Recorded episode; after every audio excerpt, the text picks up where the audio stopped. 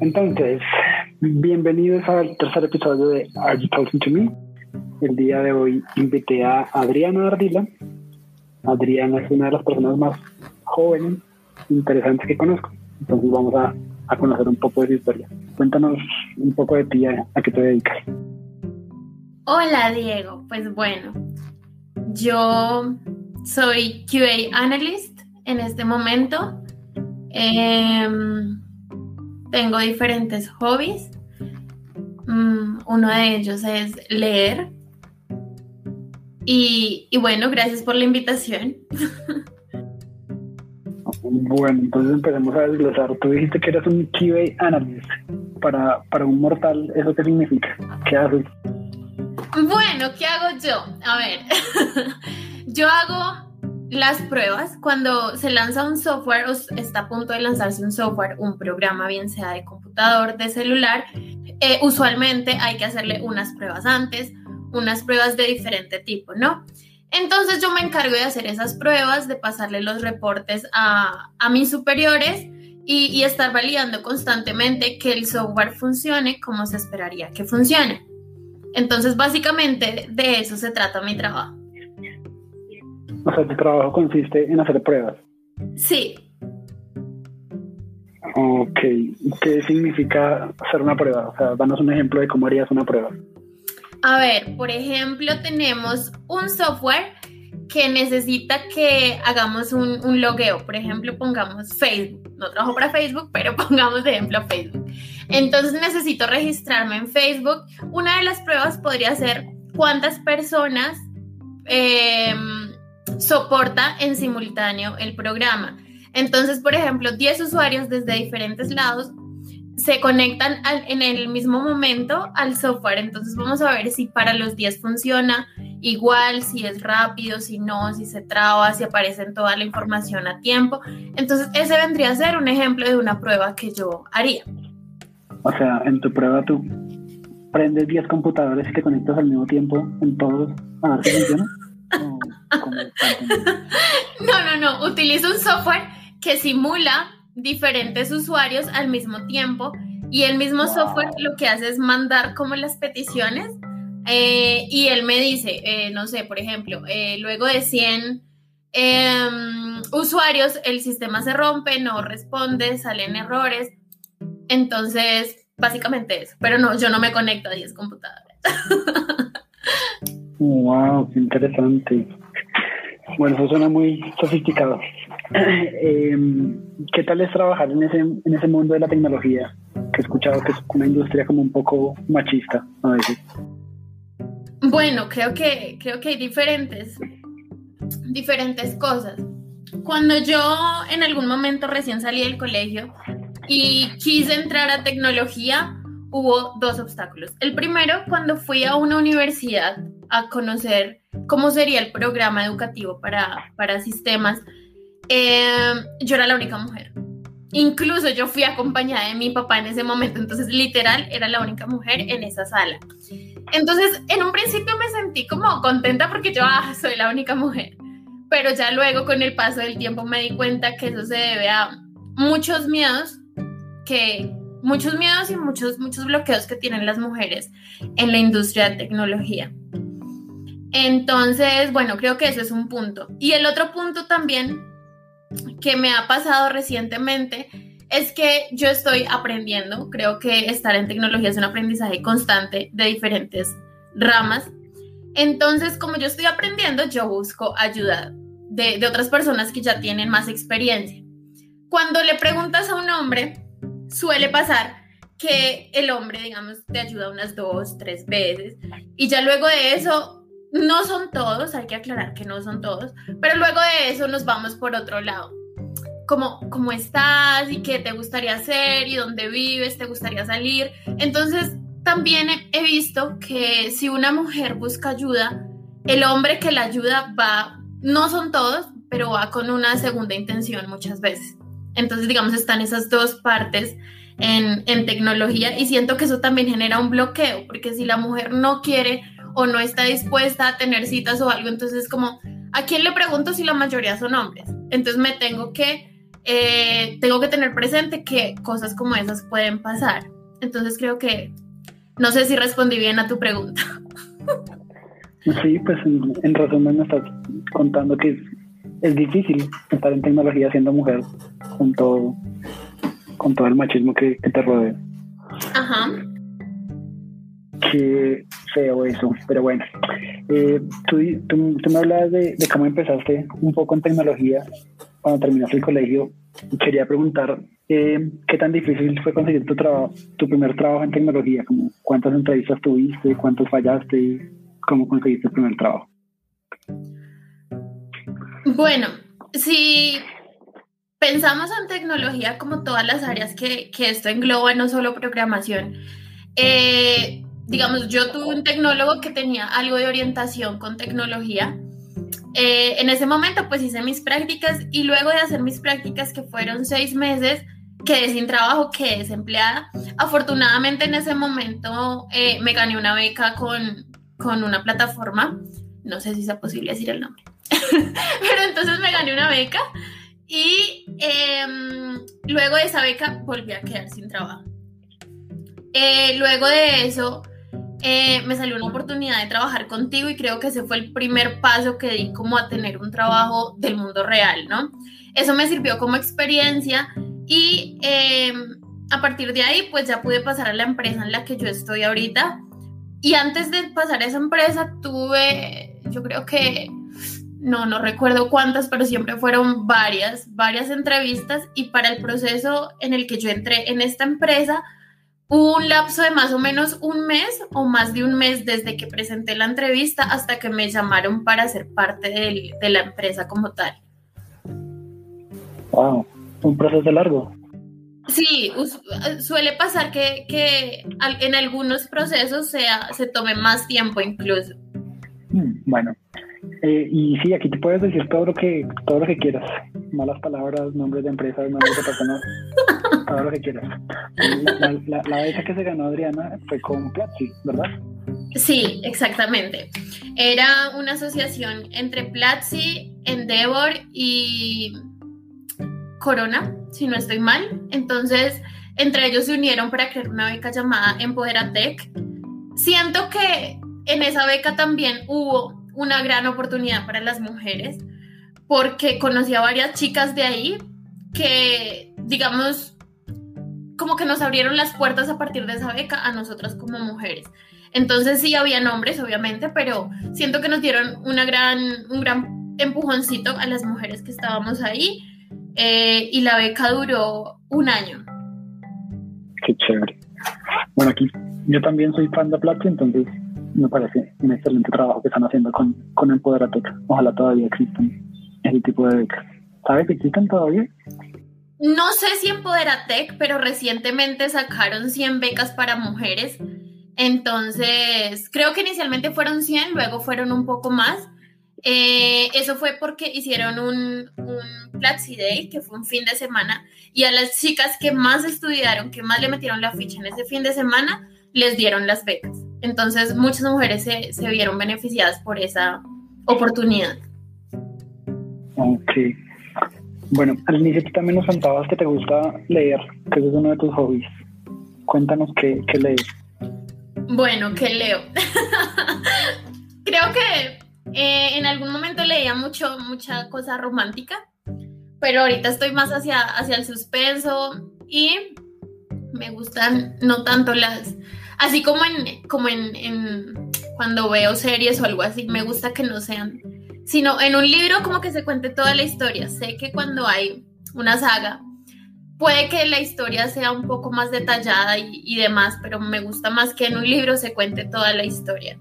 Lo mismo que en una serie, por eso casi no veo series. Me gustan más las películas que tengo, que sé que cuento con un inicio y un final en un lapso de tiempo ya establecido. Entonces sí, las películas que no tengan más de una parte.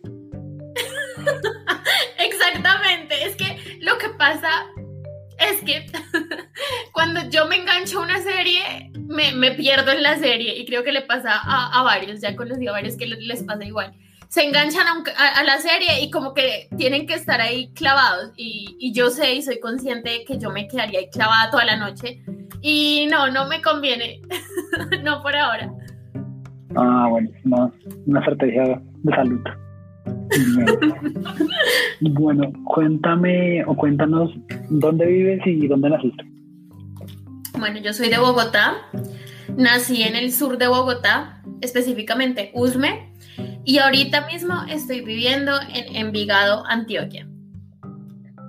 Ok, entonces Adriana pasó del extremo sur de Bogotá al extremo sur de Medellín. Con la diferencia de que el, el extremo sur de Bogotá viene a ser los estratos más bajos. Y aquí en Antioquia todo es al revés, entonces los, los estratos más bajos están hacia el norte, según lo que tengo entendido. Ok, ya. Adriana no se junta con, con los pobres, entonces no. No, no, no. El, norte de, de, Medellín. No, no, no, no, no es eso. Bueno, algo interesante es que Adriana creció en uno de los barrios más pobres de, de Bogotá, o pues uno de los, tal vez el último barrio que existe en, en esa ciudad de 10 millones de personas. ¿Qué tal es vivir en el último barrio de una ciudad tan grande? Difícil el transporte. Difícil cómo, cuánto tiempo, cómo funciona. Oh my god. Bueno, cuando tú, por ejemplo, cuando yo estaba en las prácticas, yo trabajaba por allá cerca de la estación de la 63, no me acuerdo ya el nombre, pero por allá. Entonces era un viaje de más o menos dos horas donde tú calculabas más o menos el tiempo del Transmilenio, porque bueno, en ese momento había que coger un SITP y un Transmilenio. Hay gente a la que le toca buseta, bueno, bus, eh, SITP y Transmilenio. Entonces siempre tú tienes que como que primero que tú sabes que en Bogotá hay un montón de trancones, entonces tienes que calcular el tiempo variando con los trancones. También con el tiempo que hay que esperar los buses y si pasan y si tú cabes en los buses, porque cuando es hora pico, no, no cabes en los buses, no cabes en Transmilenio. Entonces también hay que calcular todas esas variables, entonces siempre hay que ir con un buen tiempo. Eh, otra cosa que también pasaba es que hacia esa zona cuando hay marchas se pone muy complicado. Creo que en Bogotá de por sí se pone complicado, pero en esa zona es mucho más complicado eh, tanto así que eh, tanto mi familia como, a, mí no me tocó literal, pero a mi familia le ha tocado coger camiones para que los acerquen a la casa lo más que puedan y de ahí caminar hasta las respectivas casas de cada uno. Entonces siento que en cuanto a, esa, a esa parte del transporte, eh, era un poco complicada. Otra cosa que, que pasaba es que cuando tú vienes de un barrio de ese tipo, allá en el barrio uno consigue todo barato. Entonces allá en el barrio uno sabe que, que, bueno, uno va a comprar dos mil de pan, le dan dos mil de pan. Cuando ya tú llegas, en mi caso, cuando yo llegué a una ciudad como Medellín, eh, yo primero llegué como a, a, la parte, no sé cómo decirlo, como céntrica quizás. Entonces ahí ya tú te das cuenta que en el barrio que tú vivías, en esa burbujita que tú vivías de que todo era barato y demás, pues no pasa en todo lado. Entonces creo que, creo que eso fue otra cosa. También em, algo que pasa mucho allá, al menos ahorita, que tengo conocimiento de parte de mi familia, es que muchos de los servicios, como el servicio del acueducto, lo han cortado, al menos donde yo vivía, donde era mi casa primero, eh, cortaron el servicio del agua Em, entonces siento que también el acceso a los servicios se ha vuelto muy complicado precisamente por la ubicación de, del barrio, ya que diferentes poblaciones se han ido a, vivir allá y, no se pagan los servicios como deberían. Em, eso se le conoce como robo de servicios. Ah. Entonces las empresas prefieren cortar los servicios y que no haya para nadie que, no sé, buscar una alternativa para que esas personas paguen los servicios o algo así. Wow. Pues eso es un resumen muy interesante de cómo es vivir en uno de los barrios más periféricos de, de Bogotá. Si lo quieren buscar en, el mapa, se llama El Refugio. Es el último, la última esquinita que existe entre los barrios de Bogotá. O por lo menos hace los barrios de ese tipo también se le conocen como favelas o comunas y quedan en lo alto de una montaña, entonces también son llenos de frío. O sea, imagínense una ciudad como Bogotá fría, pero en la punta de la montaña era muy, muy frío. Otra cosa que me acuerdo de, de ese barrio es que uno conseguía un caldo de costilla en la panadería a dos mil pesos. Nosotros éramos felices con mi esposa comiendo caldo de dos mil pesos, porque cuando uno volvía a la Bogotá más céntrica, ya el caldo valía ocho mil y diez mil pesos. Y uno quedaba pobre con un caldo. bueno, como se han dado cuenta, Adriana es una persona que se ríe mucho. es chistoso, eso hace que la gente a su alrededor sea más feliz, creo yo. Eh, bueno, tengo una siguiente pregunta para Adriana. Para, para ti me he dado cuenta que para ti es muy fácil conocer gente. O sea, Adriana se subía a un taxi, se volvió amiga del taxista, se subía a un metro, se volvió amiga de la persona que se siente a su lado. conoce gente muy fácil. Qué envidia, Adriana, cómo conoce tanta gente, qué chévere. Entonces mi pregunta es, ¿cómo lo haces? ¡Wow! ¿Cómo lo hago? Creo que eh, una de, uno, de mi, uno de mis as bajo la manga es preguntar. Por ejemplo, si yo me subo un taxi, entonces yo veo que en, este punto yo, yo soy Rola, una persona de Bogotá, que sus padres no son de Bogotá. entonces, eh, cuando me subo un taxi, por ejemplo, aquí en Antioquia, aunque los, a los países les gusta hablar también, em, yo me subo, ay, ¿de dónde es? De Bogotá. Y, bueno, hay unos que no hablan tanto y hay otros que sí, entonces yo empiezo, ay, y por ejemplo, un evento que esté pasando, entonces le pregunto, ay, ¿cómo es tal cosa por acá? Y como yo soy de Bogotá y esa persona es de acá, entonces le gusta hablar, mostrar lo bueno de su ciudad, entonces ahí me empiezan a hablar. Eso podría ser eh, como una de las cosas, yo pregunto. Eh, otra cosa es que yo he visto también que hay, hay personas a las que les gusta que las escuchen. Entonces, tú te pones, le sacas una pregunta y ya, habla un montón. Y como ve que tú lo escuchas, que tú le pones atención, que tú le correspondes de alguna manera, entonces empiezan a hacer eh, vínculos más interesantes. Entonces creo que, creo que esas cositas son como, como las que yo utilizo pues para conocer gente y entender y, y crear buenas relaciones. O sea, el resumen de tu estrategia es preguntar. Sí, sí, digamos desde mi parte es preguntar y, escuchar a la otra persona, pero escuchar es una escucha activa, no como que te esté contando y tú pensando por allá, ay, voy tarde, ay, eh, se me quedó el arroz, eh, bueno, yo qué sé. No, es una escucha activa. no sé, uno a quién sabe para dónde se le quedó el almuerzo, eso puede ser también. ok, tú, tú dices que hay algunas personas a las que les gusta ser escuchadas. ¿Tú crees que solo son algunas o que son todas? Bueno, yo creo que todas, ¿no? todas, pero hay unas a las que se les nota más. Buen punto.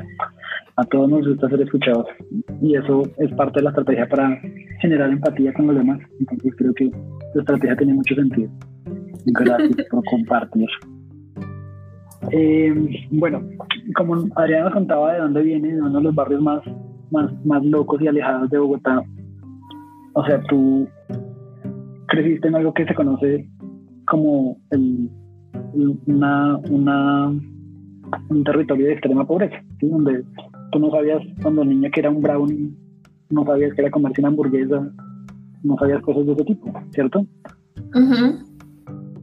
Para ti, ¿cuál crees, o sea, cuál ha sido como el, cuál ha sido como el impacto más grande después de salir de, de tu barrio y conocerlo? un poco más del mundo. Por ejemplo, Envigado, que es como el polo opuesto. No sé. Puede ser una cosa muy chistosa que me pasó. Eh, cuando yo me vine para, para acá, para, para Antioquia, llegué, bueno, inicialmente llegué a un lugar, ya luego pasé a un hostal y ahí conocí a extranjeros. Y me hice amiga de, dos personas, una chica filipina y una chica de Serbia. Un día nos encontramos las tres a comer y yo no sé si, yo creo que no necesariamente por el, el barrio en el que viví, creo que allá también es común. Em, yo no sabía comer hamburguesa. Entonces, algo muy chistoso que me pasó es que yo le puse la salsa de tomate encima a la hamburguesa, no adentro como se debería poner, sino encima. Y pues ellos no dijeron nada, ellos como mirando. Y yo le pegué el mordisco y pues terminé con la nariz toda untada de salsa de tomate. Y ellos no podían de la risa. Y como que, Adriana, ¿pero qué estás haciendo? Y yo pues normal, yo estoy acostumbrada a que, no sé, a todo le echo la salsa pues por encima, ¿no? Entonces creo que eso fue algo muy chistoso eh, que, que me pasó cuando comí hamburguesa con salsa de tomate. y, mm, y bueno, hay, hay muchos antojos que yo no pude tener cuando era pequeña por diferentes razones. Y, y ahorita es como que los estoy em, teniendo. Por ejemplo, hasta, hasta esta edad que yo tengo, que tengo 20 años, no he probado por primera vez un alpinito. Entonces creo que eh, tampoco había probado, a ver, ¿qué te digo yo? estos que, estos, ¿cómo se llaman? Estos dulcecitos que parecen un desodorante, no los había probado. Y... No, no, no, eh, son como unos dulces ácidos que vienen en un tarrito que parece un ah, desodorante. No los había probado, hace poquito me compré uno. No me gustó, pero quería quitarme ese antojo de cuando pequeña yo lo veía y era como famoso. Entonces sí, hay, hay cositas que yo por eh, diferentes razones no podía tener, no podía probar. Y, ahorita las estoy probando y es interesante. Dijiste que todavía no, has probado el alpinito, ¿cierto? No. El alpinito es como una especie de yogur tipo flan, un poco más espeso y es pues más caro que todos los otros yogures. Pero bueno, creo que no te pierdes de tanto. Espero que lo pruebes pronto. Gracias. Eh, bueno, para empezar a, a, cerrar, voy a empezar a hacer las preguntas difíciles. Oh my God. No, no hay como un tiempo de espera, preparación. Bueno, está bien. Cuéntanos para cuándo tienes planeado comer tu primer alpinito. No está en mis planes todavía. Ok, es un plan a largo plazo. Ajá. Para los que estén escuchando, que quieran patrocinar a Adriana en su próximo alpinito, más adelante nos va a decir cómo contactarla. Bueno, entonces ahora sí, la primera pregunta difícil es, ¿cuál es tu punto de vista religioso de la vida o espiritual? Wow. Dicen por ahí que cuando uno conoce a alguien, esas preguntas no es lo primero que se debería hacer. ah, lo primero que se debería hacer, wow. No, no, no es lo primero que se debería hacer. Pero bueno, em, yo, ¿qué te digo? Yo soy criada en una familia católica, em, pero son unos católicos que van el domingo a misa cuando se acuerdan o ven la misa en televisión. Y creen mucho en, Dios. Toda mi familia cree mucho en Dios. Yo creo que en algún punto me alejé de todo lo que era tener esperanza. Creo que hay gente que cree en Dios, cree en el destino, cree en el universo, cree... Y eso les da esperanza.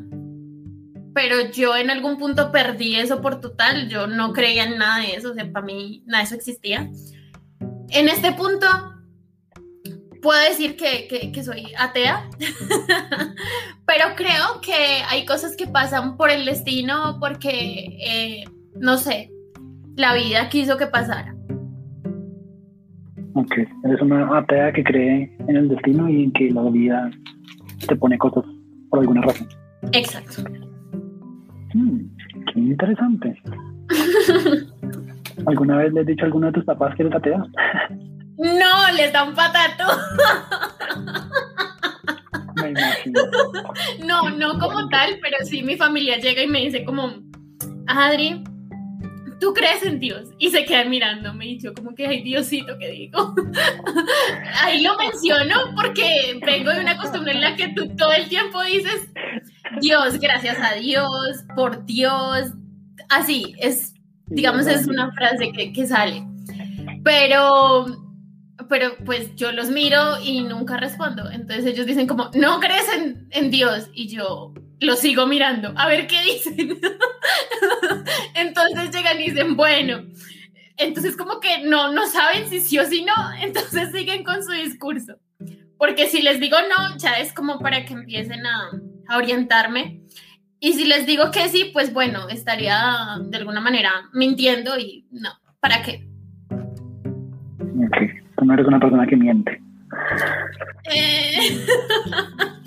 A ver, listo. Entonces, si se encuentran a los papás de Adriana, por favor no les cuenten que ella se declara atea creyente del destino. es un secreto. Bueno, siguiente pregunta difícil. Para ti, ¿qué es la felicidad? ¿O qué es ser feliz? Mm. Aquí yo pensando, procesando. Bueno, creo que no es un estado que yo creo que las personas tienen eh, emociones diferentes todo el tiempo y la felicidad es una de ellas, ¿no? Cuando tú logras algo, cuando sientes que algo bonito pasó, tú te sientes feliz. Entonces, creo que es un estado de ánimo que llega en, en, momentos de logro o en momentos en, en, los que estás en plenitud con algo. Pero no, no, no sé si vaya más allá. O sea que tú lo defines como, como pequeños momentos de la vida. Ajá. O alcanzas algo. Ajá. Me gusta, está interesante. Y la última pregunta entonces va muy relacionada y es, ¿qué, qué te ayuda a ti a conseguir esos momentos? ¿O qué tipo de cosas te ayudan a ti a llegar a esos momentos de, de felicidad en la vida? Últimamente estaba, hace poquito, bueno, yo a veces tengo episodios de insomnio. Em, y una noche me puse a pensar qué es lo que me ha pasado este año por lo que yo debería agradecerle a la vida, al destino, al universo, bueno, a todo eso. Y me puse a pensar que en este año cambié de ciudad, en este año conseguí un trabajo, de alguna manera orienté mi profesión, este año conocí personas geniales, este, o sea, y eso me, me hizo feliz, me hizo sentir feliz porque dije, he hecho cosas bonitas, he logrado cosas bonitas este año. Incluso estar, estar contigo en este, en este episodio era algo que yo tenía en mente a principio de año. Yo dije, este año quiero grabar un podcast, quiero estar en un podcast, quiero... Y está pasando, está pasando por alguna... está pasando y, es bonito, es genial. Eh, estaba muy nerviosa antes de entrar, pero está pasando. Entonces, eso me hace feliz. Y otra de las cosas que me hace feliz es cuando en mi trabajo logro, logro que las cosas salgan y funcionen y, y eso también me hace feliz. Bueno, entonces en resumen es recordar las cosas buenas que te han pasado y, y, tener un buen performance en tu trabajo, que las cosas te salgan bien. Sí, y sabes qué más, compartir con la gente que quiero. ¿Cómo compartes? Eh, compartir, por ejemplo. ¿Compartes un pan? También, también. no, tiempo, tiempo. Em, ah, cuando, bueno, digamos que el tiempo y lo que pasa en ese tiempo. Hace poquito, bueno, a mí me gustan los juegos de mesa, pero no conozco muchos. Hace poquito tuve la oportunidad de, de conocer este juego que se llama Rummikub y yo no entendía ni cinco y estaba con unas personas a las que le tengo mucho aprecio y, y, fue, digamos, todo el proceso mientras yo aprendía, mientras yo jugaba y ahorita me encanta ese juego, definitivamente me encanta. Y, y en ese momento en el que yo estaba con ellos, ese tiempo que estuve con ellos, lo que compartimos y demás, em, me, me, hizo, me hizo feliz. Wow. Eso me recuerda que cuando yo tenía como 14 años, en unas vacaciones, conocí una familia que estaba jugando Rummikub. Entonces me enseñaron a jugar Rummikub. Yo quedé enamorado de ese juego. yo, quería un Rummikub y le pedí a mi mamá un Rummikub, pero pues esa cosa era carísima. O sea, pues carísima, son como, no sé, 30 mil pesos. Los juegos de mesa son muy caros. ahorita valen como 100 mil pesos.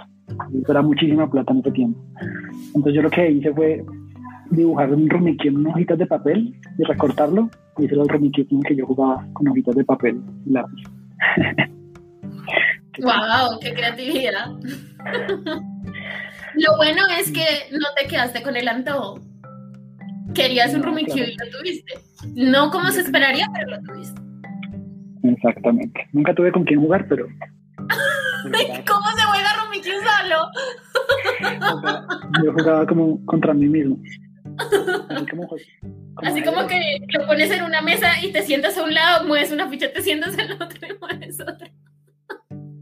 Tal cual. Esa era mi estrategia. Bueno, ese fue el pequeño podcast de hoy. Adriana, ¿quieres contarnos cuáles son tus redes sociales favoritas y dónde te puede encontrar la gente y seguirte y, preguntarte cómo convertirse en un QA analyst? no, si me quieren preguntar no solo de QA, yo estoy abierta. Eh, pues abierta a las preguntas, ¿no? Em, exacto. Eh, bueno, yo utilizo Twitter, eh, LinkedIn, Instagram, Telegram. En la mayoría de redes me encuentran como Ardiladri, en algunas Ardiladri 1. Y, bueno, Así me encuentran en, en redes. Listo, muchas gracias. Esta fue Adriana Silva.